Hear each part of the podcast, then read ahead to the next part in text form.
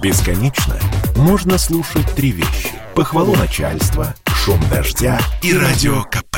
Я слушаю радио КП и тебе рекомендую. «Экономика» с Михаилом Делякиным. Здравствуйте, дорогие друзья! Сегодня грустный день, лето закончилось, причем закончилось как-то быстро и окончательно. В Москве идет дождь, не знаю как где, поскольку, поскольку для одичалых властей ливневая канализация – это абсолютно недостижимое явление природы, которое превышает их воображение, везде лужи. Поэтому, дорогие друзья, пожалуйста, будьте бдительны, не мочите ноги, следите за собой, лучше надевайте шерстяные носки. Лечить вас практически некому – государство добилось выдающихся успехов в деле уничтожения здравоохранения. Историй трагических на эту тему дикое количество, поэтому, пожалуйста, старайтесь не промочить ноги. Впереди у нас э, осенняя, осенняя распутица, осенняя слякоть. Впереди у нас плохая погода, поэтому берегите свое здоровье, лечить вас в этой стране, насколько я могу судить, некому. Значит, а, для меня новости на этом плохие не исчерпываются. А, сегодня мы с вами проводим последний эфир в пятницу. Больше по пятницам я с вами разговаривать не смогу. Все в жизни меняется, есть изменения к лучшему. Наверное, это изменение для кого-то тоже к лучшему. Мы с вами теперь будем общаться только один раз в неделю по понедельникам. При этом не с 17.03, как раньше, а с 18 часов. Поэтому, дорогие друзья, пожалуйста, слушайте меня на радио «Комсомольская правда» только по понедельникам с 18 до 19 часов. Ну, наверное, так же, как и сейчас, с 19.03 а, с 18.03 до 18.57, но посмотрим, как это будет более подробно.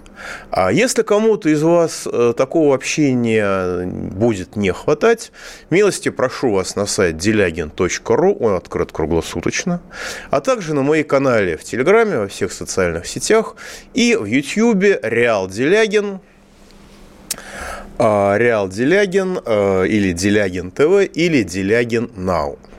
Значит, приходят э, сообщения о том, что в связи с предстоящими выборами, так, ну я это не могу читать, к сожалению, это характер э, предвыборной э, агитации, носит. Но поступило довольно большое количество советов от граждан Российской Федерации, которые советуют друг другу, как избежать принуждения к голосованию. Как известно, у нас выборы самые честные в мире, поэтому очень много, многих людей не просто принуждаются к, принуждают к голосованию.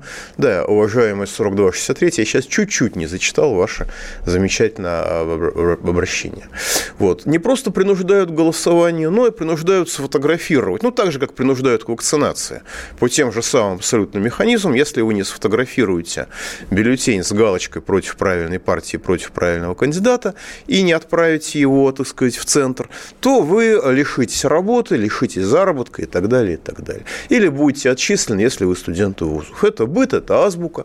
Это то, что категорически отрицают российские власти, но с этим сталкиваются, как я подозреваю, миллионы граждан Российской Федерации, а может и больше.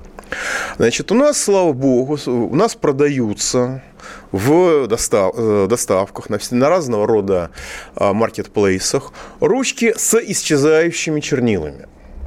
Поэтому э, настоятельно рекомендую люди, которые являются, оказываются жертвами такого террора, такого мракобесия, такого принуждения, заранее, заблаговременно купить ручку с исчезающими чернилами, э, испытать ее, чтобы там чернила действительно испытали.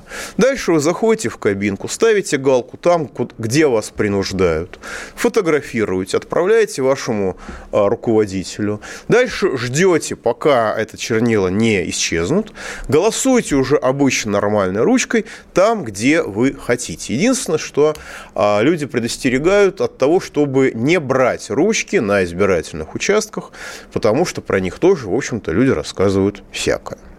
Ну и о том, почему Почему для власти оказывается необходимым подобного рода принуждение к э, голосованию, понятно за кого. Вот новость из Казани. Значит, Казань – это очень богатый город – Казань – это город, который по качеству управления является лучшим в стране, на мой взгляд. Извините, э, жители Москва-Бада. И Казань – это город, который по информационным технологиям является самым передовым. В условиях коронабесия казанцы от этого жутко страдали, но в остальные, в остальные периоды, в общем-то, это большой плюс.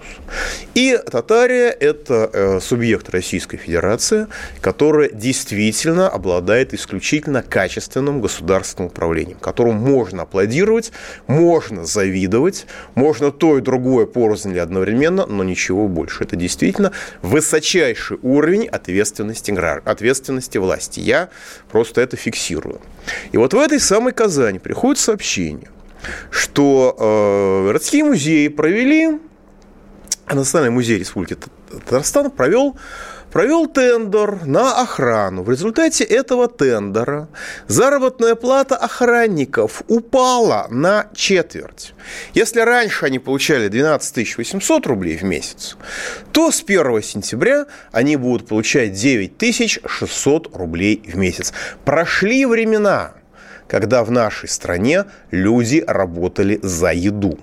Сейчас, по сообщению из Татарстана, люди работают уже не за еду. Пенсионеры и предпенсионеры вынуждены работать за коммунальные услуги. Ну и одновременно с этим происходят очень драматические события в стране. И в связи с этим у меня к вам вопрос, но сначала я вас к нему подготовлю, что вопрос страшный. Вот сейчас там все переживают по поводу Афганистана, вот там не нравится, что в Афганистане власть захватили исламские террористы, запрещенные у нас, простите, но сейчас вся Россия захлестывается исламистским террором.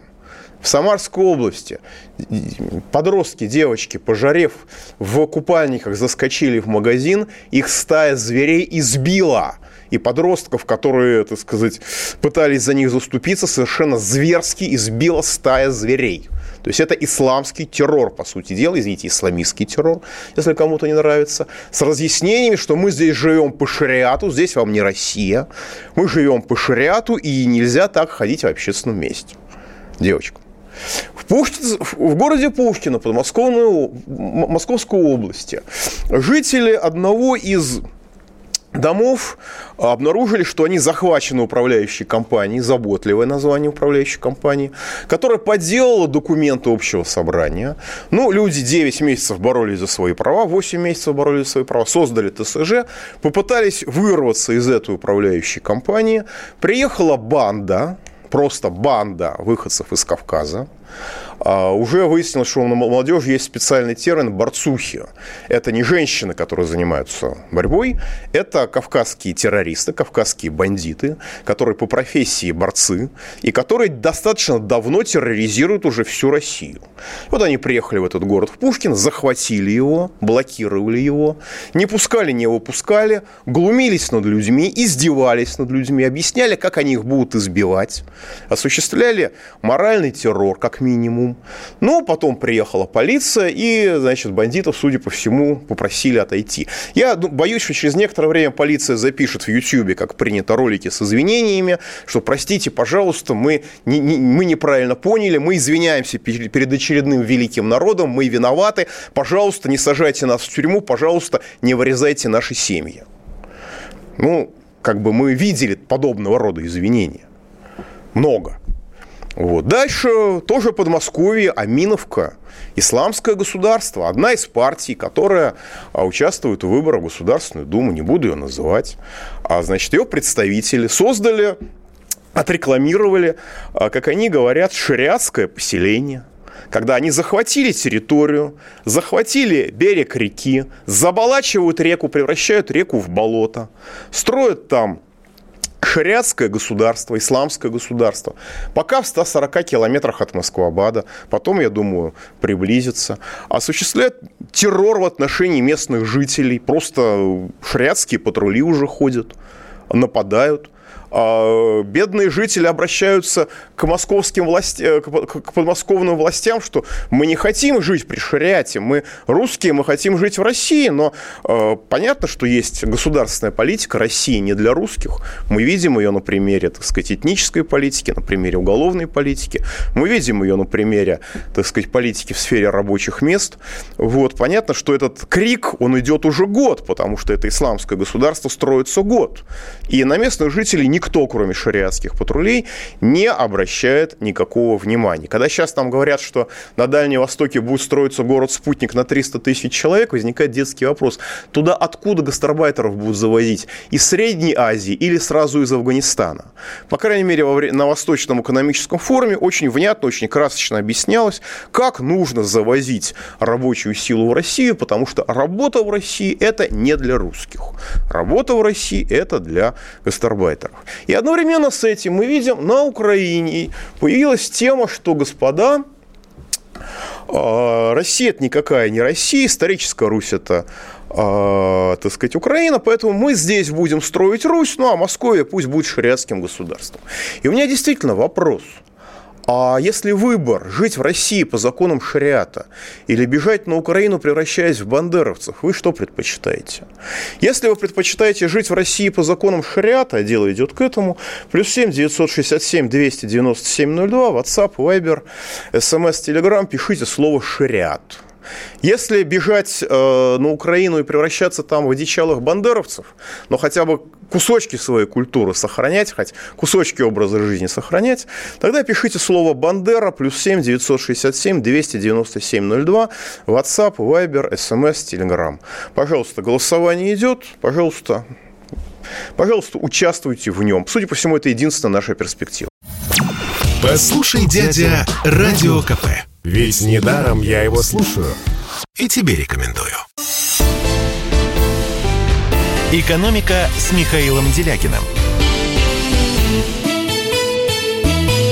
Итак, дорогие друзья, мы продолжаем эфир. Телефон прямого эфира 8 800 200 9702. Вы тут многие интересные призывы пишете, но понимаете, в чем дело? Я же не могу, я не имею права призывать вас к соблюдению российских законов. По нашим нормам это уголовное преступление господин. Вот сегодня 6 часов продолжается заседание суда, может быть, уже закончилось, может быть, еще нет, по апелляции Платошкина, который получил 5 лет лишения свободы, 5,5, по-моему, лет лишения свободы, ну, правда, условно, и совершенно чудовищный штраф, в том числе за то, что он призывал людей соблюдать законы Российской Федерации. Это было официально признано российским судом в качестве уголовного преступления. Ну и положа руку на сердце и почитав российские законы, я, в общем, готов согласиться с тем, что призывать к соблюдению таких законов, которые, в частности, предусматривают уничтожение здравоохранения, уничтожение образования, повышение пенсионного возраста, я согласен с тем, что призывать к соблюдению таких законов действительно может рассматриваться как уголовное преступление. Но и призывать вас к нарушению законов я тоже права не имею в силу, ну, а тоже право применительной практики российского государства. Поэтому я не а, могу задавать вам вопросы, связанные с какими-то активными вашими действиями. Вот это нужно понимать. При пассивных же ваших действиях, при действиях, ну как, если вы будете вести себя примерно так же, как сейчас, то реальный выбор Действительно, тот, который я описал. Через некоторое время вы в России или, может быть, уже в Русистане или как-то по-другому будет называться эта территория, мы с вами будем жить по законам шариата, да, потому что уже сейчас шариатские патрули, пожалуйста, в Подмосковье, уже котельники, там, значит, трудолюбивые соотечественники отравливают своих детей на э, детей местных жителей, я не знаю, толерантно ли говорить слово «русский», или меня за это посадят, не знаю. Вот. И э, при полной поддержке правоохранительных сил со стороны этой, агре... Э, этой агрессии. Прекрасно помним Кандапогу, где каратели приехали. И сейчас в Аминовке люди возмущаются, так на них уже пообещали э, и представители исламского государства Аминовка подать в суд. И на журналистов, которые смеют об этом писать и говорить, тоже собираются подавать в суд, потому что нельзя в России выступать против, против шариатского государства а потом вслед за судебным решением приедут каратели, как в Кандапогу, и не нужно думать, что это какое-то ругательство. Нет, это официальное наименование. Там броневики официально именуются каратели. Это нормальная позиция российского государства. Поэтому реальный выбор, который перед нами стоит, это вот на этой территории. Если мы будем терпеть все, что здесь происходит, мы будем жить по законам шариата. И многие на самом деле говорят, что нет, ничего плохого в этом нет. Ну, действительно, просто представьте себе руководство Российской Федерации. Ну, если по законам шариата, то там как бы, там вообще-то за воровство руки отрубают, а за некоторые другие преступления вешают а то и камнями побивают. Кто в живых останется из руководства Российской Федерации по законам шариата? Да, ну согласитесь. Наверное, кто-то останется, но не слишком много людей. Вот. Да-да, в регионах все спокойно. В Самарской области это расскажите еще раз. 1198 из Белгородской области. У вас был Савченко губернатор. Савченко вас защищал некоторое время. А в остальных регионах, пожалуйста, Самарская область. Девочки в жару 30 с лишним градусов в купальнике зашли в магазин. Их стая зверей, повторяюсь, избила – и подростков, которые пытались за них заступиться, зверски избили. И типа все нормально, так и должно быть. Пушкина, это Подмосковье, не ближнее Подмосковье. Аминовка, 140 километров от Москвы, шариатские патрули. Вы что бредите здесь, рассказываете? Вот, поэтому, а с другой стороны, вот, пожалуйста, на Украине бандеровцы говорят, а вы знаете, а мы, Россия это, оказывается, мы. А, понятно, что это бред, понятно, что это фантазии, понятно, что средневековье, но не такое же средневековье, как при. Да, москаляку на геляку, москалей на ножи, дети ваши будут сумасшедшими, будут скакать с кастрюльками на головах и мыть польские а, нужники, но, простите, они хотя бы, может быть, язык сохранят, они хоть какие-то элементы культуры сохранят. Поэтому, а, собственно, вот я и задаю вам вопрос – да, вопрос продолжается. Если вы предпочтете жить в России по законам шариата, пишите слово «шариат», а, плюс 7 967 297 02 по WhatsApp, смс-кой, Telegram или Viber – если вы предпочитаете бежать на Украину и превращаться в бандеровцев, но не жить по законам шариата, но все-таки хоть какие-никакие там поближе в культурном отношении, тогда пишите плюс 7 967 297 02 слово «Бандера» WhatsApp, Viber, SMS или Телеграм. Я сам шокирован этим вопросом, я являюсь абсолютным врагом бандеровщины, но, понимаете, а, это тот выбор, который перед нами ставит российское государство реально. Это реальный выбор. И люди, которые говорят, ой, вы знаете, это отдельные случаи, мы прекрасно помним, как нам про эти отдельные случаи рассказывали, про Среднюю Азию, про Закавказье. И до сих пор люди не могут из этих Средней Азии и Закавказья унести ноги. Как русских резали в Баку, а все говорят, что ой, там только армянские погромы были. Как русских резали в Средней Азии.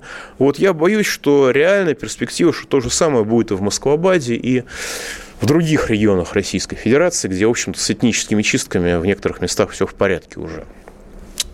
Ну, переходим к другим темам. Пока идет голосование, дорогие друзья.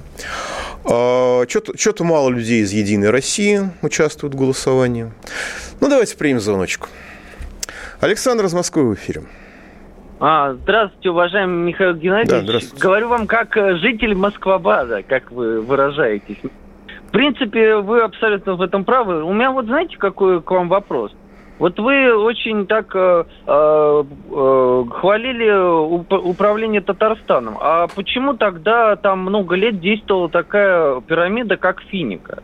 Разве местные власти вот не знали о ее существовании, о ее деятельности? А, спасибо большое. Безусловно, там действовала эта лютая пирамида, а, но просто лютые пирамиды действовали по всей территории страны.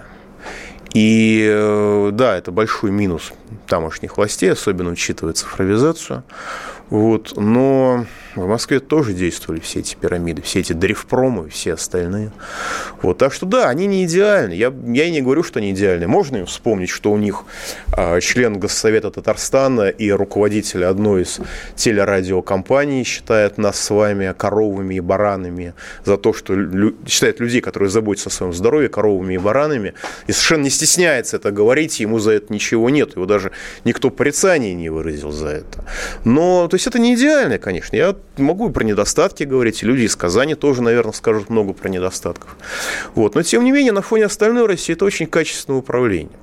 А вот, кстати, человек пишет из Московской области. Я дословно воспроизведу, чтобы вы понимали, что халифат – это здесь и сейчас. А ты не в Украину, допустим, но избили вот этих девочек, которые в плавках и в купальниках зашли в магазин. Я считаю по делу. Нечего наглеть и заходить в плавках. Ты на улице, это общественный порядок. Не надо ходить в трусах, за это надо строго пресекать. Это поселок, это не город был. А избили, значит, язык свой протянули. Какая бы ни была жаль, если тебе жарко, сидит дома, обливались водой в ванной. И никуда не выходи. И ничем в трусах, плавках ходить по городу. И безобразие. Век 21, века разврата, и нет равно такая. Это пишут это пишут не из Средней Азии. Это пишут не из Казахстана, это пишут не из Афганистана. Вот этот текст сейчас пришел из Москвы и Московской области. Так что халифат – это здесь и сейчас. И это государство, которое запрещает гражданам России защищать себя, защищать свою культуру, защищать свою жизнь, защищать свое здоровье. Это государство, насколько можно судить, стоит на страже халифата. Поэтому выбор, о котором я вам сейчас говорю, он абсолютно не выдуман. Это выбор сегодняшнего дня. Да, давайте еще звоночек примем. Галина Николаевна из Сергеева Посада в эфире. Да, здравствуйте. Здрасте. Я, знаете, по поводу наших дворников. Я не из самого города, а небольшой поселок, э, городок угу. у нас. Угу. Почтовый ящик. Вот. И у нас работают дворниками из Средней Азии. Угу. Молодые люди, 20-25 лет. Вся их работа заключается, они ходят со шваброй, подметают от подъезда до дороги, и все, вся их работа. Угу. Мне, например, страшно, их очень много. Ну да, да, конечно. Зарплата у них, я спросила, они сказали 40, они мне сказали. Угу. На нашем предприятии зарплата 30 тысяч у инженера. Ну так вы же гражданка, вы же гражданка Российской Федерации. Вы думаете, что у вас в этой стране есть какие-то права? И вы, считаете, и вы считаете, что взятка – это преступление. Значит, вы должны быть заменены представителями культуры, которые считают, что взятка – это нормальная деловая транзакция. А списывают на них, я не знаю, как у вас, у нас в Москве, списывают от, ну, как бы, вот он получает на руки на треть, а то и на две трети меньше того, что на него списывают во многих местах. И это все идет в карманы, так сказать, руководителей, в конечном счете руководителей этого государства, потому что деньги поднимаются наверх по цепочке. И эта ситуация э, очень скоро будет, э, как в других местах, где была этническая резня. Сейчас они живут в бараках, сейчас они живут в подвалах, а потом они посмотрят вокруг себя, решат, что им нужно жить в квартирах, а для этого нужно, чтобы люди, которые живут в квартирах, куда-то делись. Помните, лозунг в Грозном такой висел «Русские, не уезжайте, нам нужны рабы при Дудаеве». Вот не дай бог мы увидим эти лозунги на улицах своих городов. Ну, они, правда, уже не наши. Мы уже ничего в этих городах сделать не можем. Поэтому я этот опрос и провожу сейчас. А пауза будет короткой, не переключайтесь. Спасибо. Попов изобрел радио, чтобы люди слушали комсомольскую правду. Я слушаю радио КП и тебе рекомендую. «Экономика» с Михаилом Делякиным. Да, дорогие друзья, приношу извинения, что я говорю про такие вещи, но у нас сейчас, нам реально грозит шариатская экономика. Вот, пожалуйста, 6048 пишет. Ситуация еще хуже, чем вы говорите. Родственники жили в Душанбе, в 90-е бежали с детьми, так как их стали выгонять из автобусов, квартир, с работы. И, ну, дальше там всякие слова про зверей и так далее. Вот, поэтому продолжаем опрос. Вы предпочитаете жить в России по законам шариата ну не в России, а на данной территории, или бежать на Украину, превращаясь в бандеровцев. А, плюс 7 967 297 02. Пишите, если вы предпочитаете жить по законам шариата на данной территории, пишите шариат. Плюс 7 967 297 02. WhatsApp, Viber, Telegram и СМС. Или, если вы предпочтете бежать от шариата на Украину, превращаясь в бандеровцев, но спасти хоть часть своей культуры, на плюс 7 967 297 02 пишите в Telegram, WhatsApp, Viber и СМС.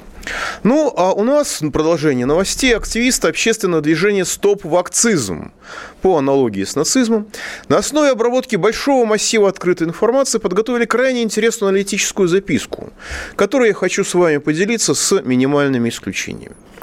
В связи с появлением в соцсетях и СМИ примерно с июля 2021 года огромного количества сообщений о тяжелых поствакцинальных осложнениях и летальных исходах после вакцинации от COVID-19, что явно противоречило информации государственных медиа, производителей вакцин, чиновников и, и так далее, несколькими врачами, блогерами и юристами, независимо друг от друга, был инициирован поиск таких сообщений, их опубликование и анализ собранных данных. А, участниками этого проекта были обнаружены сотни сообщений родственников погибших после вакцинации от COVID-19 о смертях их близких, многие из которых подтверждаются медицинскими документами, показывающими прямую причин, причинно-следственную временную связь между прививкой и скоропостижной смертью. Количество таких сообщений кратно возросло после того, как, несмотря на мнение президента о добровольности процедуры вакцинации, в июне 2021 года главой Роспотребнадзора Поповой, некоторыми главными санитарными врачами и главами регионов были выпущены нормативные акты, предписывающие обязательную вакцинацию от 60 до 80 и до 100% как в Санкт-Петербурге процентов граждан отдельных категорий, то есть врачей, медицинских работников, сотрудников торговли и так так далее. Примерно к концу июля, начале августа количество таких сообщений о смертях и инвалидности лавинообразно выросло, а соцсети заполнили сообщения о погибших, ранее получивших одну или две дозы экспериментальной вакцины. Информационные ресурсы, публикующие сообщения о смертях после вакцинации, получили огромный приток подписчиков и просмотров ввиду того, что, во-первых, людей начали принуждать к вакцинации, а во-вторых, э, на людей стало производить впечатление массовая необъяснимая гибель достаточно молодых людей, риск которых умереть от нового штамма COVID-19 стремился к нулю. Основные причины повышенного интереса граждан к теме безопасности и эффективности вакцин от COVID-19. Прежде всего, это навязчивое продвижение вакцинации в добровольно-принудительном порядке со стороны медиа, органов власти, руководителей учреждений и организаций. Во-вторых, это информация от независимых, от Биг Фарма, российских и зарубежных ученых и врачей с мировым именем об отсутствии доказательств безопасности вакцин и, более того, об их смертоносности – Среди зарубежных ученых можно указать Люка Монтанье, который получил Нобелевскую премию за обнаружение ВИЧ, ну, у нас это обычно называется СПИДом, Роберта Мэллоуна, изобретателя МРНК вакцин, в том числе тех, которые применяются сейчас на Западе, лечащего врача президента США Дональда Трампа Владимира Зеленко, автора протокола Зеленко для лечения COVID-19 и многих других – Среди российских ученых это доктор медицинских наук Редько, доктор биологических наук Гундаров, на самом деле доктор, он доктор медицинских наук тоже, а доктор медицинских наук Воробьев, доктор медицинских наук Шафалинов, доктор медицинских наук Иванова, а также э, скоропостижно скончавшиеся не от коронавируса доктора медицинских наук Филатов и Полетаев. Кроме того, э, людей, э, людей производит впечатление поступающая информация от пациентов и медицинского персонала красных зон о том, что с конца мая 2021 года там находятся преимущественно вакцинированные от COVID-19, что прям противоречит всем официальным сообщениям. Так уже в июне 2021 года доля вакцинированных пациентов с диагнозом COVID-19 в соответствующих стационарах составляла от 60% и более. Подчеркивается, что эти данные подтверждены сотнями сообщений от врачей и пациентов, так называемых ковидариев, и врачей скорых, а также, что немаловажно, от патолога-анатомов. Производит впечатление на сограждан и общемировая шаблонность мер борьбы с коронавирусом, которая заключается в отсутствии широкой научной дискуссии, лютом преследовании инакомыслящих, фактическом аннулировании неотъемлемых личных конституционных прав граждан, которые гарантируются в том числе международными договорами. В самом деле аннулировано право на жизнь, на охрану здоровья, на труд, на свободу передвижения, на свободу слова и так далее. И это аннулировано не только в России, но и по всему миру. Производит очень сильное впечатление фактическое принуждение к участию в медицинском эксперименте, которое запрещено не только Конституцией России законами России, но и всеми международными конвенциями и договорами в области защиты личных прав и свобод, а также положениями Нюрнбергского кодекса. Наконец, изобретатели, производители и ответственные за иммунизацию чиновниками скрывают жизненно важную информацию об истинных количествах побочных эффектов и летальных исходов после вакцинации от COVID-19. В частности, Минздрав России относится, относит смерти от вакцинации от COVID-19 а, в разряд смертей от прочих причин. А, полностью отсутствует достоверная информация о выделении вируса COVID-19 и его патогенности согласно общепринятым медицинским критериям. А, отсутствует даже информация хотя бы о попытках выделить вирус, который вызывает характерные симптомы болезни, которая называется COVID-19. А, возник... В сетях циркулирует личная информация огромного количества граждан России о том, что после прививки от COVID-19 не только спустя даже месяцы заболевают и умирают от этого самого COVID-19, но и получают практически мгновенно тяжелейшие побочные реакции, которые приводят к летальному сходу. Производит впечатление практически маниакальное стремление производителей вакцин и, и многих чиновников начать вакцинацию, а по факту медицинские опыты над детьми уже с 20 сентября – так, сенатор от Мурманской области Кусайка, заслуженный врач России, проговорилась о планах колоть экспериментальные генно-модифицирующие препараты, почему-то называемые вакцинами, детям от 5 лет и младше, а беременным, беременных уже вакцинируют во все от себя добавлю, и в Саратовской области детей уже начали вакцинировать. Примерно о том же самом в многочисленных интервью на телевидении говорит руководитель центра имени Гамалея Гинзбург. Очень сильное впечатление на наших сограждан производит отсутствие в широком доступе информации о фактическом составе вакцин от COVID-19. И наоборот, достаточно информации в интернете о наличии в составе этих экспериментальных препаратов оксида графена, что вполне объясняет преобладание тромбозов в посмертных эпикризах. Ну, надо сказать, что часть компонентов всех российских вакцин импортируется. Это такое импортозамещение. Кроме того, разработчиками вакцин не скрывается наличие в их составе смертельно опасных доз химических соединений.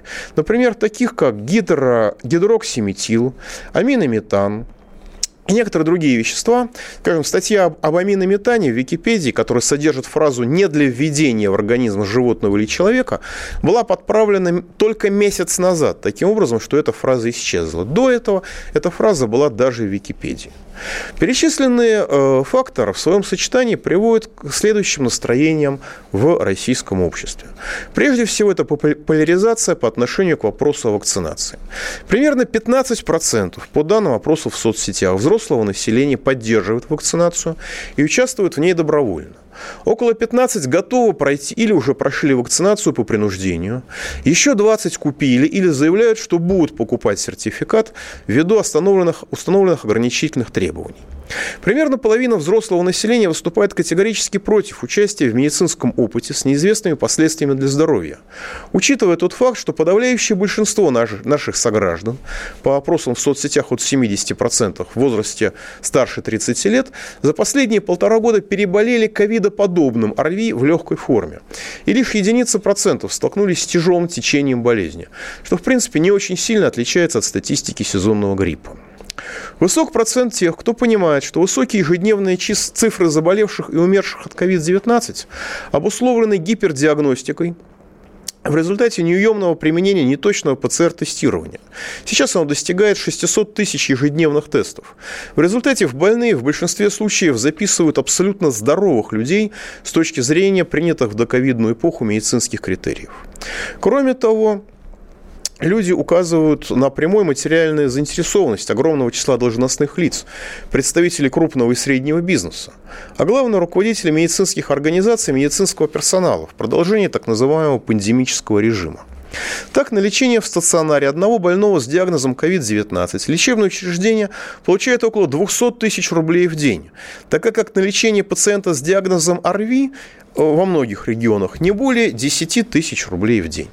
Зарплаты простых медработников выросли в три и более раз. При таком повышении дохода большинство врачей, которые ранее получали даже с переработками 40-50 тысяч рублей, что позволяло только выживать их семьям, готовы забыть про все клятвы Гиппократа и принципы «не навреди».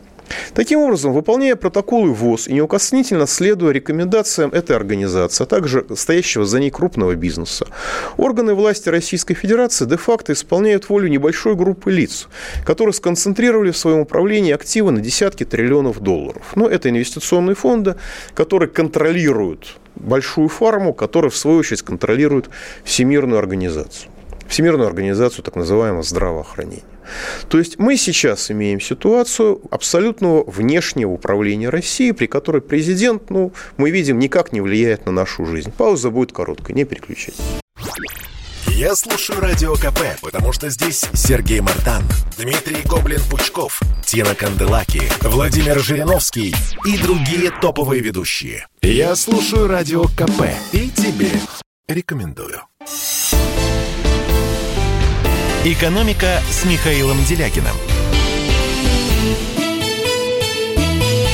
Итак, дорогие друзья, подводим в качестве паузы а, итоги нашего опроса. Проголосовало не очень много людей, потому что опрос действительно страшный. Если убрать людей, которые голосовали из Казахстана и голосовали за шариат, пропорции следующие. 10% участников опроса готовы остаться на территории нынешней Российской Федерации и жить здесь по законам шариата. 90% предпочтут бежать на Украину, превращаясь в бандеровцев. Ну и вот 77-92 пишет о буднях Москвабада. Головой права района Сокол в Москве был Фазиль Марданович Измайлов, брат владельца Черкизона. Район Сокол был наводнен гастарбайтерами. Они целыми днями грызли семечкой и торговали наркотой. В районе Алексеевской глава управы Бош Гунашвили. Гастарбайтерами заполонен весь район. Дворник, который до указанного главы как-то еще убирал двор, при новом главе открыл на газоне ремонт украденных велосипедов. Двор в непонятном состоянии, работать и выполнять свои обязанности ему некогда.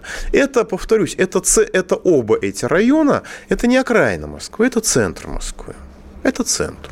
На окраинах, я думаю, уже некому, некому упоминать о том, что здесь как бы теоретически есть какой-то порядок.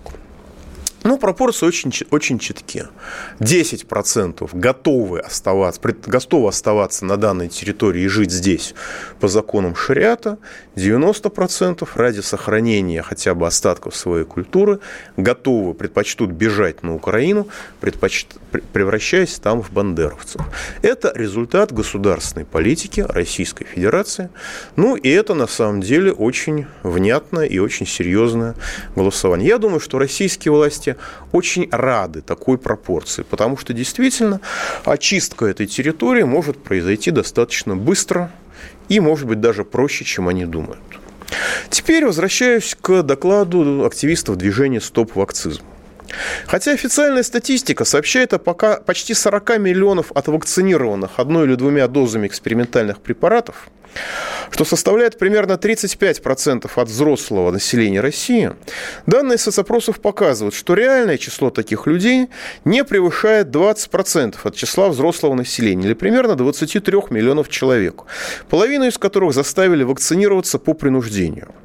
Доля же на отрез отказывающихся участвовать в непонятном медицинском эксперименте составляет, по данным опросов, около 75%. Возможно, в эту часть входят и те, кто приобрел сертификат о вакцинации.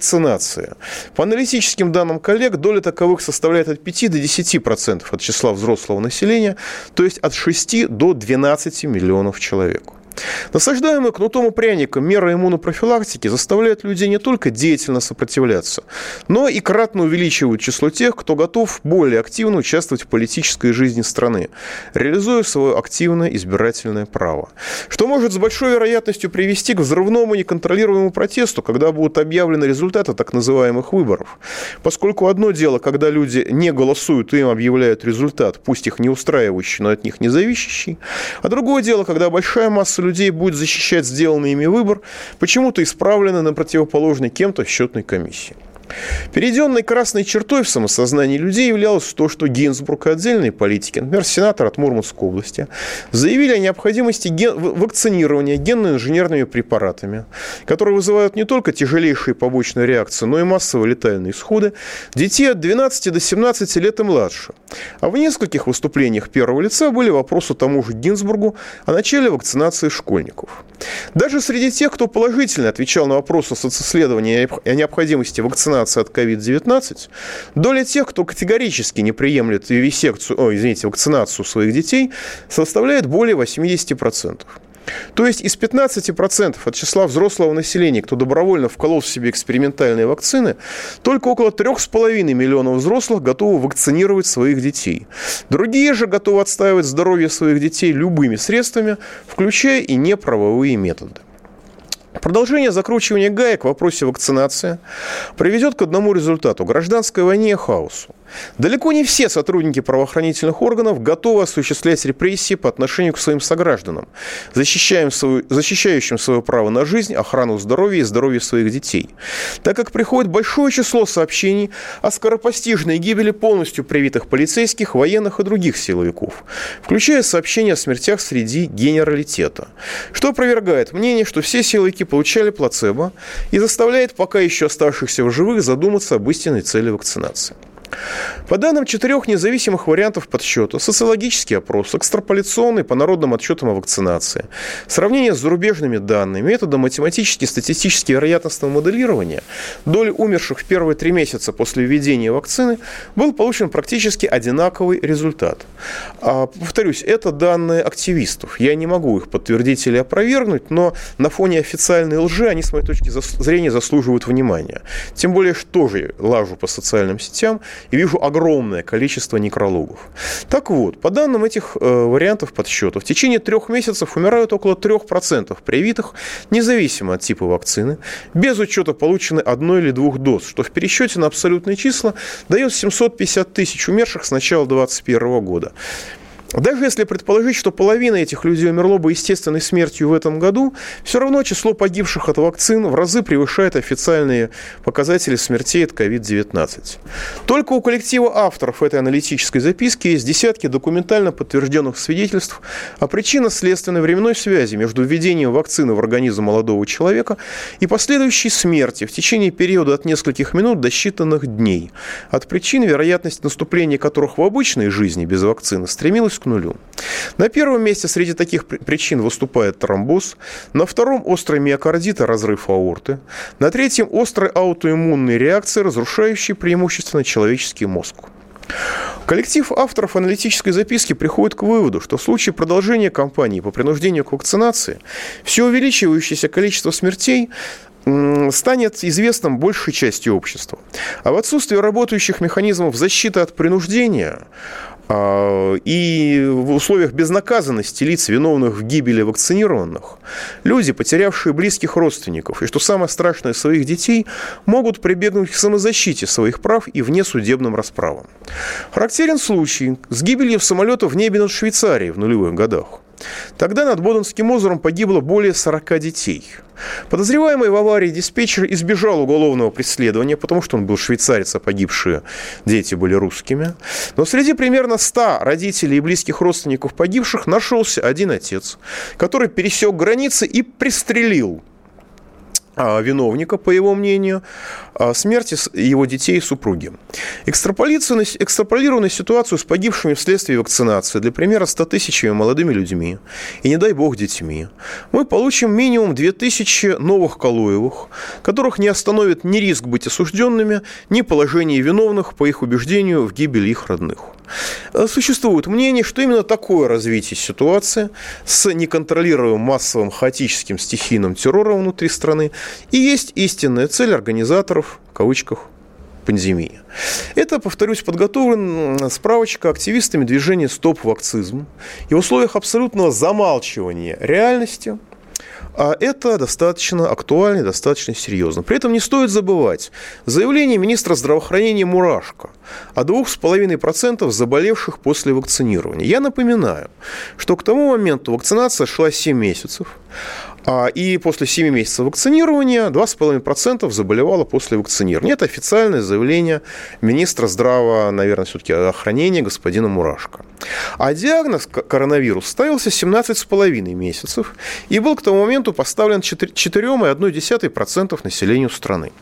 Таким образом, если верить официальному заявлению Мурашко официальной статистике, вероятность заболеть в среднем для гражданина России составляла 200, ну, 0,234 тысячных процентов в месяц, а для вакцинированного 0,357 тысячных процентов в месяц. То есть, если верить заявлению господина Мурашко и официальной статистике, то получается, что вакцинация не снижает вероятность заболеть коронавирусом, а повышает ее, причем примерно в полтора раза. За эти подобного рода информацию в YouTube убивают каналы с сотнями тысячах подписчиков. Но это реальность сегодняшнего дня. Конечно, очень смешно доверять официальной статистике российских официальных лиц, в том числе и в сфере медицины. Как экономист я понимаю, что, скорее всего, это конченый бред. Но это заявление, на основе которых эти люди принуждают людей к вакцинированию. При этом обращает на себя внимание принципиальный отказ от дешевых средств профилактики, вроде кварцевания помещений недорогими механизмами, достаточно простыми кварцевыми лампами, и принципиальный отказ от оповещения граждан России о простых методах лечения, в том числе специального лечения коронавирусу. Я должен подчеркнуть, что законы Российской Федерации запрещают нам спасать жизни друг друга при помощи сообщений в официальных медиа. Но вы можете зайти ко мне на сайт делягин.ру, это в интернете сайт. Вы заходите делягин.ру латиницей, и с левой стороны наверху будет большой красивый коронавирус. И надпись «Как не дать одичалам себя убить». Там собраны рецепты и сообщения о лекарствах, о российских врачей с огромной практикой, которые успешно лечат коронавирус в рамках официальной медицины. Я хочу подчеркнуть, что ваше здоровье только в ваших руках. И вы должны заботиться о себе сами. Если же вы доверяете людям вроде господина Мурашко, повторите тот эксперимент, который я провел при помощи калькулятора. И посчитайте сами, что если верить этим людям, то навязываемая им нами вакцина повышает вероятность заболеть в полтора раза. Наверное, верить не надо, это значит. Пауза будет короткой. До следующего понедельника в 18 часов. Экономика.